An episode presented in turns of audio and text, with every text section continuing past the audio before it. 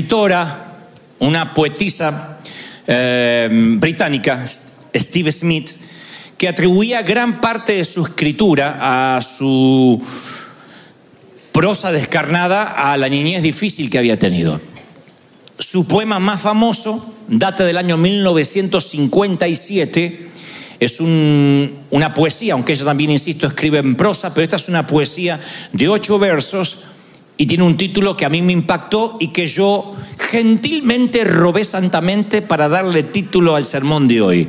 Se llama la poesía No estoy saludando, sino ahogándome. No estoy saludando sino ahogándome. Este es el título del mensaje de hoy para que ustedes no se lo olviden. Y ella hablaba de cierto hombre en la poesía que se estaba revolcando entre las olas en la marea alta y no logra conseguir ayuda de los que están caminando por la playa. Mucho menos de los que nadan cerca. No, no, no logra conseguir ayuda, no porque lo desestiman o sean desalmados, sino porque no consideran que se está ahogando. La mayoría le devuelve el saludo. Y él está diciendo me ahogo, pero la mayoría le devuelve el saludo pensando que simplemente es un hombre gentil que está saludando a la gente de la orilla. Le devuelven el saludo y lo dejan ahogar, lo cual es peor. Esto deviene porque científicamente está comprobado que cuando alguien está por ahogarse no ocurre lo que generalmente vemos en los clichés de las películas. Quienes se han ahogado o han estado a punto de ahogarse, por lo general 99,9% nunca piden ayuda. Nunca dicen ni socorro, ni auxilio, porque el instinto natural del ser humano es regular el aire para poder respirar, no para hablar. Por otra parte, tampoco los que se ahogan, a diferencia de las películas, mueven los brazos ampulosamente. Usan los brazos para poder mantenerte a flote. No se te ocurre levantar. Si apenas los levantas, literalmente parece que estás saludando. Por eso muchos pueden ahogarse aún cerca de otras personas que bien podrían rescatarlos, pero no se dan cuenta que están perdiendo el oxígeno. Digo esta información porque cuando la autora usa esta metáfora y dice, no estoy saludando sino ahogándome, a mí se me ocurre pensar que a muchos en la vida nos ha sucedido más o menos algo similar. Pero a diferencia de quien se ahoga con agua, nos estamos ahogando a veces en un mar de ansiedad, de tristezas, de eventualidades que nos quebraron, que nos golpearon, y entonces necesitamos ayuda y no sabemos cómo pedirla. Nadie nos enseña cómo pedir ayuda cuando estamos tristes, cuando estamos entrando a valles de profunda depresión. Y si levantamos la mano, interpretan que estamos saludando y en lugar de que nos estamos ahogando. Y esto nos pasa a todos en algún momento de la vida. En algún momento comenzamos nuestras vidas con gran expectativa, con sueños altos, con expectativas que nos superan. Y en un punto del camino las expectativas empiezan a decrecer, los sueños caen en un abismo, de pronto lo que soñábamos, las aspiraciones ya no son la misma. ¿Por qué? ¿Qué nos pasó? ¿Necesariamente nos atacó Satanás? No, nos tocó la vida. Yo siempre menciono la vida, no siempre es un paseo por el parque, no es un lecho de rosas. La vida duele, amar duele, tener hijos duele, casarse duele, divorciarse duele, un funeral duele, un nacimiento duele. La vida suele doler y eso es lo que nos hace sentir vivos. El gran tema es cuando todas esas cosas convergen como una tormenta perfecta en tu vida y sientes que te ahogas y nadie se da cuenta de lo que estás viviendo.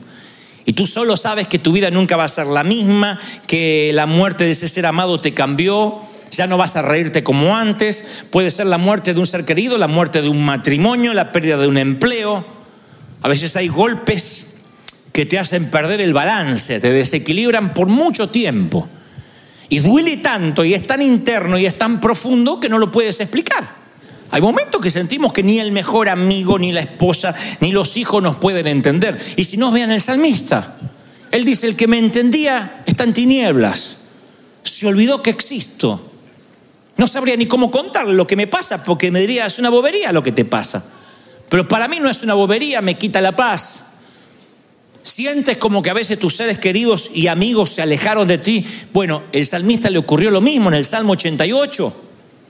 Y yo quiero antes de continuar con el resto del mensaje, resaltar el Salmo 88, porque en primer lugar nos pone la siguiente pauta, no ocultes los sentimientos. Si el salmista no los ocultó y los graficó en la palabra para que quedaran miles de años para que nosotros lo volviéramos a leer, primero me enseña que no, no hay que ocultar los sentimientos ni te sientas culpable por tenerlos. David dice o dijo, ¿qué provecho hay en mi muerte, en mi muerte? Salmo 39. Cuando descienda a la sepultura, ¿para qué viví? David. Restauración. Trajo el arca de regreso a casa, mató a Goliat, entre otras cosas. Guerrero.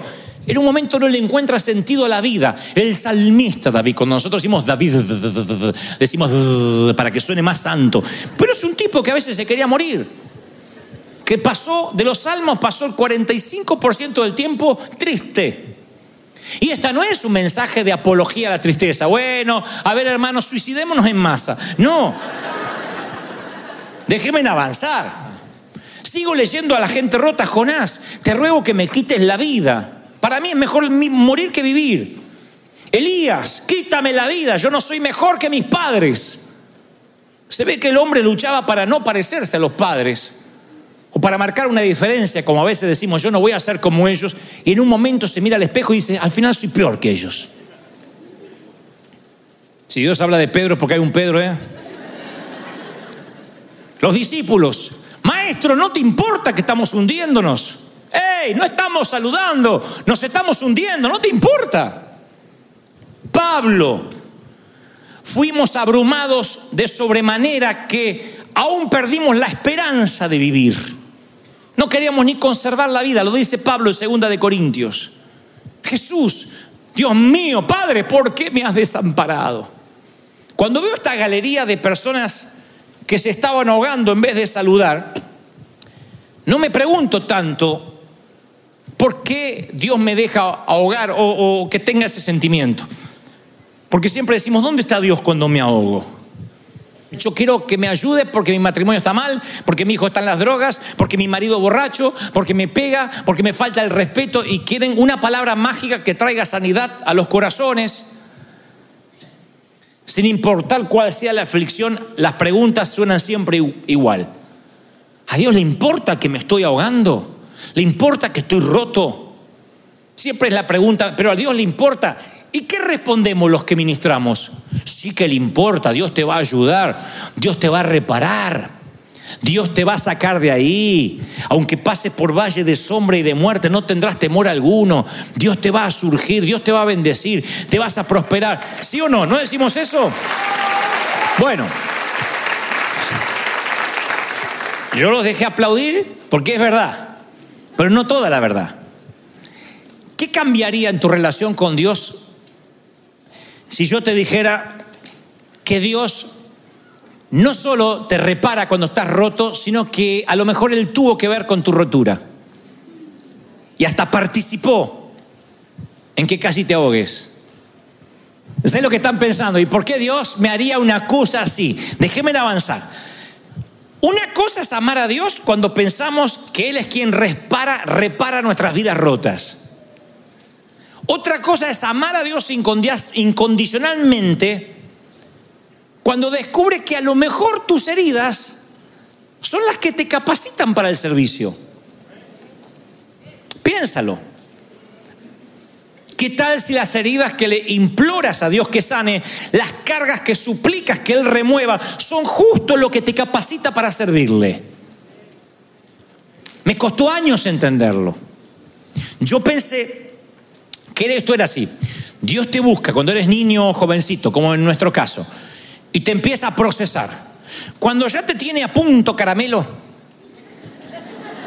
cuando ya dice, uy, qué perfecto que es. Ya tiene la, familia perfecta, este no peca, este es puro, este le va bien. Eh, por si fuera poco es argentino, así que imagínate. Ahora lo voy a empezar a usar. Ya lo capacité, sabe predicar, está ungido. Uh, este no anda en Uber, anda en carros de fuego. Yo pensé que uno llega a un nivel donde Dios te empieza a usar. Yo nunca, bueno, nunca, me costó muchos años darme cuenta que al contrario, Dios está buscando gente rota para usar.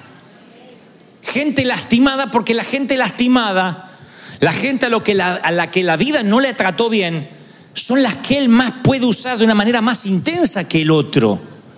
Porque entiende. Las heridas hacen que la gente empatice.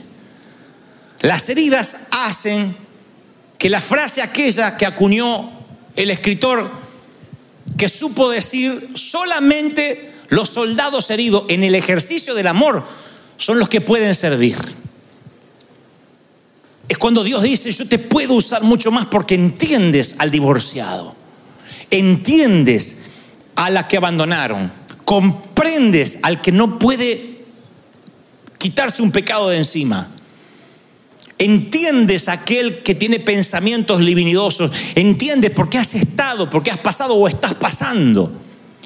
Voy a las escrituras y no encuentro ningún tipo impoluto, ningún, no me encuentro ningún superhéroe que llega a la tierra y hace ¡brum! y con un escudo sale a, a pelear por la humanidad. No, todos son rotos, todos tienen complejo, elegidos, cada uno en sus testamentos tiene sus problemas. Uno, Moisés, el otro es Pablo. Moisés es creado en la corte egipcia, es el príncipe de Egipto, o uno de ellos, pero fue abandonado por sus padres. Está bien, para salvarle la vida, pero abandonado al fin. Ese niño tiene un trauma, ese niño arrastra una amargura seguramente. Así que aquí tenemos, señores, a un huérfano, tartamudo, prófugo de la ley, y Dios lo levanta para que sea el libertador de Israel. 3.600 años después, los judíos y los cristianos lo veneran a Moisés, como que fue un superhéroe. Yo voy a ver la historia de Moisés y me doy cuenta que este hombre que escribió cinco libros del Antiguo Testamento, que redactó el Salmo 90, era un hombre quebrado. Un hombre con problemas como tú y como yo, que a veces te aseguro no quería salir debajo de la manta, porque era un hombre con heridas, entendía las limitaciones, las anomalías que a veces pueden ser verbales, de no poder hablar o de no poder creer o de no tener fe. Así que veo a un hombre roto que califica en el servicio del amor justamente porque es un soldado herido. Voy a Pablo. Pablo no es huérfano, es criado por papá, por mamá, tiene las conexiones o el dinero para transferirle la ciudadanía romana, va a los mejores colegios, se cría a los pies del erudito más famoso de entonces que era Gamaliel, un hombre que maneja idiomas, que tiene una profesión, y un día, con su celo por las cosas de Dios, sale a matar cristianos porque creen que sigue a un falso profeta. Y ese pseudo falso profeta un día se le aparece en el camino a Damasco. Lo deja ciego, el encuentro. Dios le habla a un profeta de él, a un tal Ananías, y le dice, quiero que vayas a ver a Pablo y oigan esto que se nos escapa. Quiero que lo vayas a ver a Saulo, todavía no era Pablo, porque yo le voy a mostrar cuánto le es necesario padecer por mi nombre. Pudo haber dicho, yo le voy a mostrar lo que es vivir en victoria conmigo. Se acabaron los días de sufrimiento para Saulo. Ahora vas a ver lo que es victoria, victoria, victoria. O corona, corona, corona, corona, como dijo otro que le gustaba otra cerveza.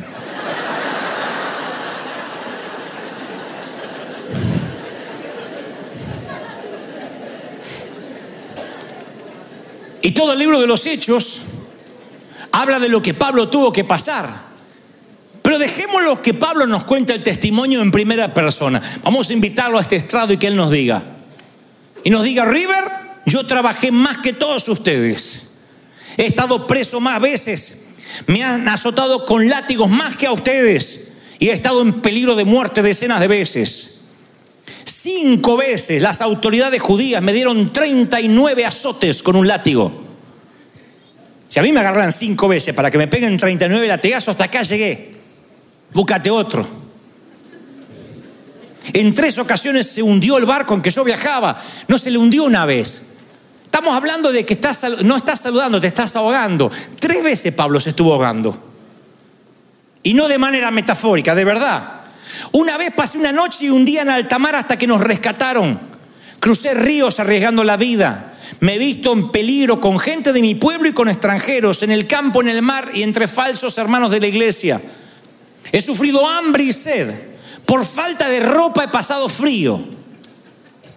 Por si esto fuera poco, no dejo de preocuparme por todas las iglesias. Como si esto fuera poco, tengo una debilidad.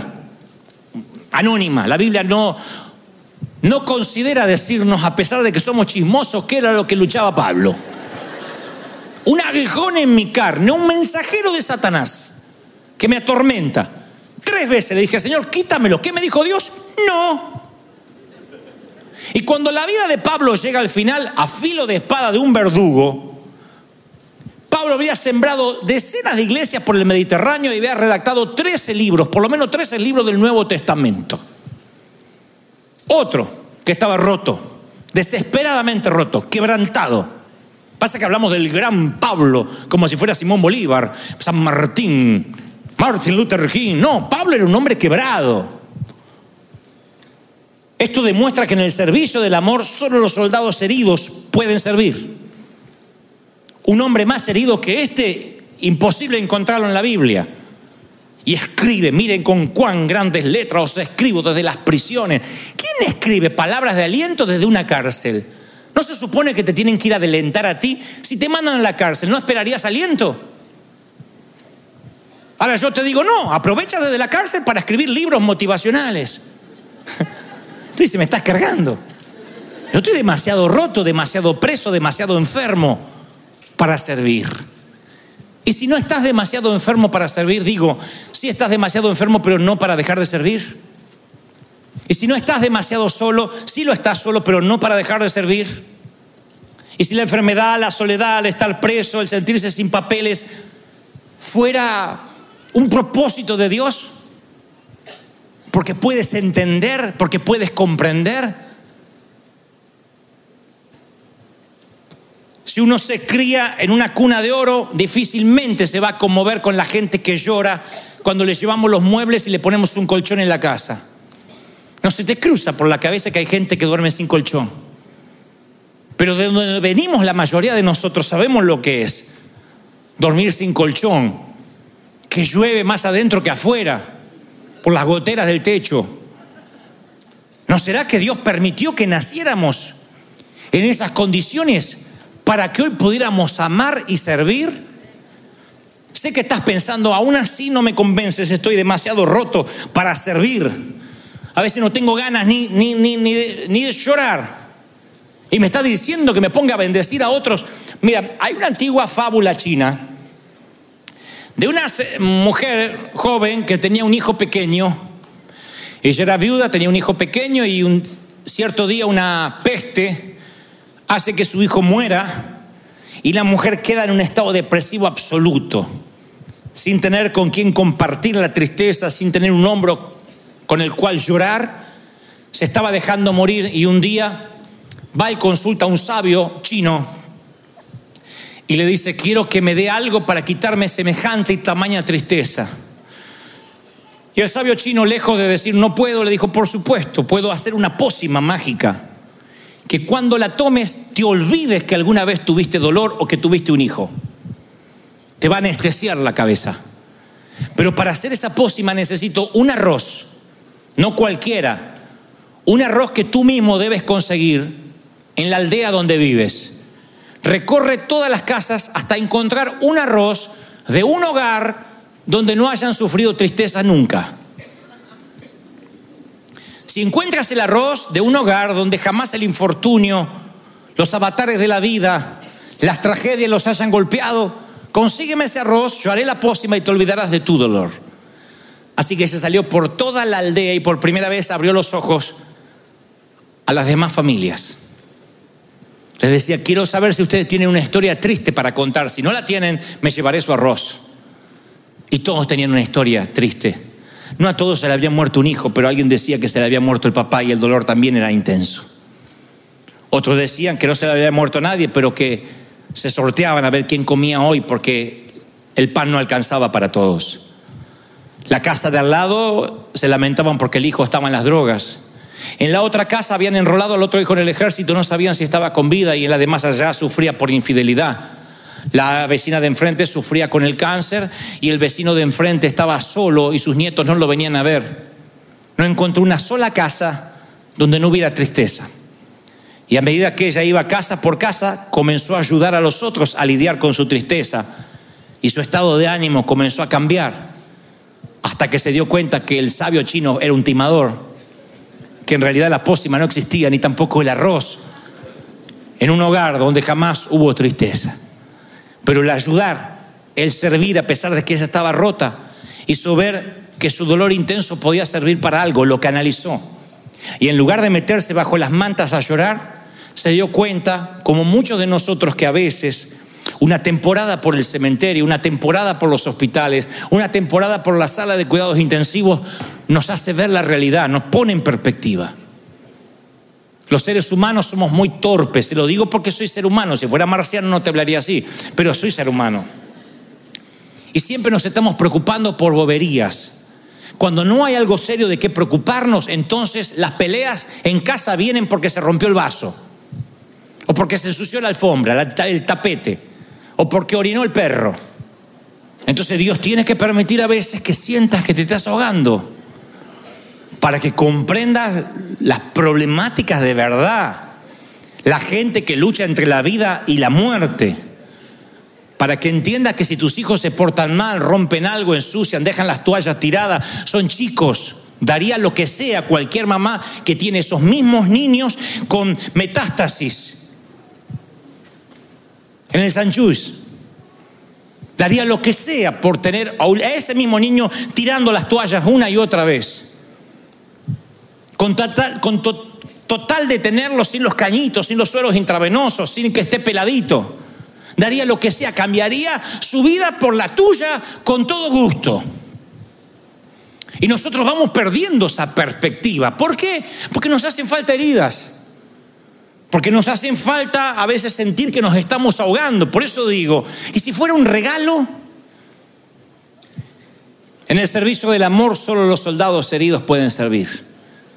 Si no, no puedes amar. Puedes ayudar, puedes ser puedes cantar en el coro, puedes ayudar a mover muebles, pero para amar tú tienes que tener ciertas heridas, ciertas cicatrices. Si no eres de los que vas al funeral y dice, mi más sentido me cumples y te vas porque no sabes lo que esa mamá está pasando, o esa hermana está pasando, o ese hijo está pasando. No te tocó nunca. Te lo digo porque yo era una persona cuando mi mamá y mis hermanos no habían muerto. Para mí la muerte era algo lejano que le ocurría a la gente que no está bien con Dios. Durante mucho tiempo, cuando alguien se moría, ay, bueno, está bien, viste eso por no tener a Cristo. El hijo se mató en un accidente, y viste por no tener a Dios, por no orar antes de salir. Aquel se le murió el padre y bueno, porque era un borrachín. Y entonces si hubiese tenido a Cristo, como que la muerte era patrimonio del diablo, como que Cristo no hubiese descendido al Seol al tercer día y le hubiese arrebatado ese poder al diablo, como que la muerte era algo que le pasa a la gente mala y la enfermedad ni hablar. Si estabas enfermo, algo estás haciendo mal. Tienes piedras en los riñones y tienes diabetes, algo estás haciendo mal. La fregaste, Satanás está sobre ti. Y yo digo, ¿a nadie se le ocurre pensar que a lo mejor lo que te hace comprender, lo que te hace entender lo que otros están pasando es que eres de carne y hueso, que tienes una vida real? De otro modo, cuando veas un matrimonio con problemas, lo vas a condenar, porque el tuyo es perfecto. El tuyo no hace gases, tira flores, tu esposo.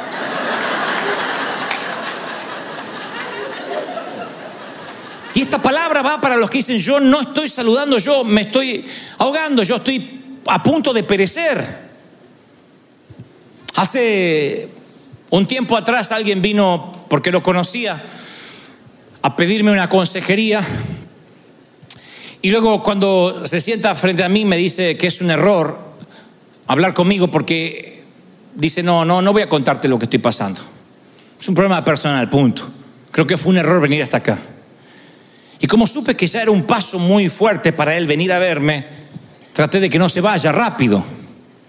Le dije, ¿cómo estás? Y me quedé esperando la respuesta. Y cuando no podía hablar, porque era tanto lo que estaba quebrado, entonces yo le hablé de mis quebraduras. Y en un punto nos conectamos, porque las debilidades te, te hermanan.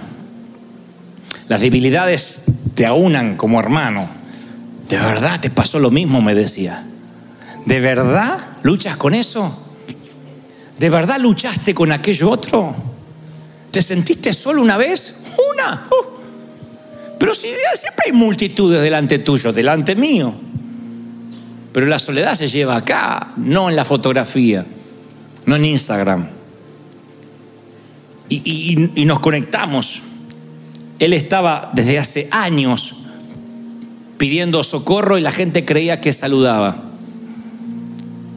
Y yo pude entenderlo porque solo en el servicio del amor los soldados heridos pueden servir.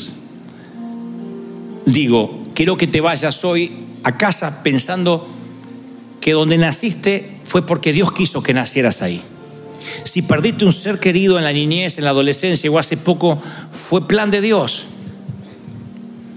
Fue plan de Dios que vivieras donde vives, que seas como sea, que tengas las limitaciones que tienes. Pablo le dice, quítame esta debilidad. No pudo haberle Dios hecho el camino fácil a un tipo que cinco veces lo agarraron y le pegaron 39 azotes. Una tregua. Hazle la vida un poco más fácil, quítale el aguijón que lo atormenta, aunque sea eso. Dios dice, no, bástate mi gracia. Mi poder se va a perfeccionar a través de tu debilidad. Yo me voy a hacer fuerte en tu debilidad, yo voy a ser tu Dios, el que te bendiga, el que te sane, el que te prospere, el que te libere. ¿Están recibiendo esta palabra?